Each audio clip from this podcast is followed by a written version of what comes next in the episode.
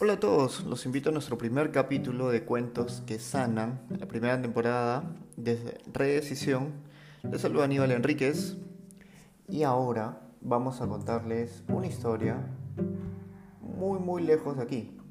Eh, básicamente una historia enfocada en un personaje muy muy conocido en Escocia. Este personaje se llama Brownie y bueno, cuando hablamos de brownie no nos referimos a estos deliciosos pastelillos de chocolate que tanto nos gustan. En esta ocasión nos referimos a una figurita mitológica de Escocia, que tiene mucha historia. Los brownies son seres mágicos, muy similares a los duendes irlandeses, que viven escondidos y apartados de las miradas humanas en los arroyos y montañas de Escocia. Eh, estos seres son descritos como hombres diminutos de unos 30 o 60 centímetros aproximadamente. Cuentan con una tez oscura y su cuerpo está completamente cubierto de un vello lanudo.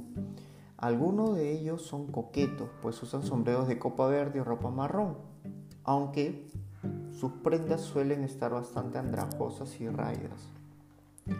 Los brownies no tienen naturaleza maligna, todo lo contrario, estos seres vagan por el mundo alegremente y en muchas ocasiones se prestan como fieles ayudantes para realizar tareas domésticas.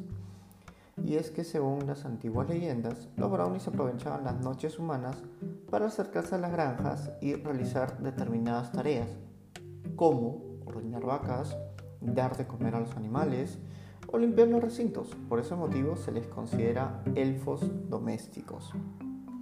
La tradición de los brownies en Escocia era tan grande que muchos sobres antiguos existen o se conocía como la piedra del brownie. Era justamente aquí donde se depositaba la comida que estos seres tan graciosos y misteriosos disfrutaban. Bueno, ahora con esta introducción ya comprendemos un poquito nuestro personaje de nuestro primer cuento. Su primer cuento se llama Los Brownies. A las afueras de Edimburgo, a orillas de, de Island, vivía una solitaria casa de ladrillo viejo y ventanas blancas, con una tetería en la planta baja que regentaban los señores MacGregor.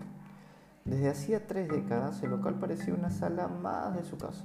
Era tan acogedor y cálido que los visitantes del lago no podían evitar entrar para reponer fuerzas después de un buen paseo nada mejor que una infusión y un dulce para huir del frío escocés. El rincón de la chimenea invitaba a pasar un rato leyendo junto al fuego, tomando un buen té, mientras que el rincón junto a la ventana estaba reservado para los románticos, que disfrutaban de un buen trozo de tarta casera con la mirada perdida en el lago. Este era el rincón favorito de Kurf, el viejo duende Brownie que habitaba la casa desde que Betty y su marido abrieron la tetería. Los tres vivían felices porque Betty, aunque nunca lo había visto, sabía que Gurf estaba ahí. Y, como buena escocesa, conocía todos los cuidados que un duende brownie requería para que la prosperidad reinase siempre en su hogar. Betty era muy mayor y un buen día ella, su marido decidieron vender su casa y su negocio para retirarse a descansar.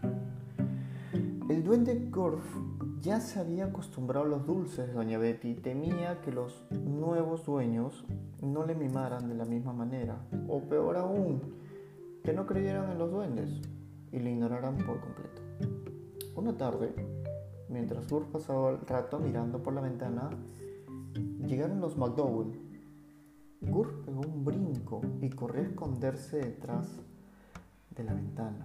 Allí agazapado los observó pacientemente y no le gustó para nada lo que veían sus ojos viejos. Tienen perro. A mí no me gustan los perros. Y dos niños pecosos. A mí no me gustan las pecas. Protestó y protestó durante toda la tarde. Ninguna de las cosas de la familia nueva valían la pena. Y es que Gore lo que más odiaba eran los cambios. Le obligaban a enfrentarse a gente y situaciones desconocidas y eso le asustaba. Tanto refunfuñó que las cejas se le quedaron pegadas a la nariz. Sabía que esta familia no me traería nada bueno. gritó enfadado a intentar despegarse las cejas. Comenzaré a hacer travesuras sin parar hasta lograr que se vayan de aquí, decidió enfadado. El enfadado Gurf solo trajo mala suerte a la nueva familia, quienes sin saber de su existencia habían comenzado a trabajar en la reapertura de la tetería. Día tras día topaban con alguna de las travesuras. Un día desaparecía la levadura, que era indispensable para hacer las tartas, y ese día no había dulces para nadie. Otro día alborotaba al perro de la familia para que ahuyentara a la clientela o echaba vinagre en la tetera. Al final, Gurf consiguió que la nueva familia comenzase a desilusionarse. Pero doña Betty llegó de visita justo a tiempo. La mala suerte nos acompaña desde que llegamos y este lugar no es tan acogedor como lo era, le explicó la señora McDowell a Betty. ¿Se han presentado con el duende brownie de la casa? les preguntó Betty. El único brownie que hay aquí es el pastel que hace mi madre cada mañana, contestó enfurecido el pequeño de la familia. Doña Betty comenzó entonces a contarle la historia de los brownies.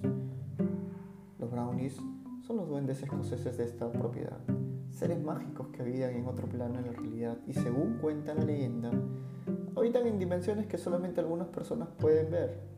No les gusta vivir en soledad y por eso siempre buscan el calor de una familia. Si se encariñan en una casa, pueden residir ahí mucho tiempo e incluso quedarse en la casa que aunque el dueño se mude. Antiguamente se creía que por las noches salían a los campos a trillar, cegar y que gracias a su carácter bonachón y su sentido de responsabilidad se hacían indispensables. Los más viejos cuentan incluso que los brownies cantaban dulces canciones en los oídos de las vacas mientras las ordeñaban y de esta manera conseguían una leche cremosa y espesa. En definitiva, si los brownies de la casa estaban contentos con la felicidad que reinaba ahí, a cambio solo pedían un cuenco de nata o de leche y una tarta untada con miel en el umbral de las puertas o ventanas. Un brownie se ofende y si se ofende más de lo que se necesita entonces se marcha a este lugar y con él se lleva la buena suerte. Tienen un carácter muy caprichoso y en algunas ocasiones si están extremadamente enfadados se convierten en una pesadilla. Si todo eso es cierto, nuestro brownie debe estar muy furioso, dijo el pequeño. ¿Qué podemos hacer para que se sienta otra vez en su hogar, Betty? Le preguntó la señora McDowell. Debes preparar una tarta con miel en lugar de azúcar y agregar nueces o almendras o sacarla del horno dejando que se enfríe un poquito y cortas una porción generosa, la colocas en un plato de barro cocido blanco y la acompañas con una taza de leche. Ah, y no te olvides, poner una servilleta como mantel. Cuando llegas todo preparado a la familia al completo, deberán decir, nosotros los McDowells invocamos al brownie que vive en la cocina de esta casa y le damos la bienvenida a nuestro hogar.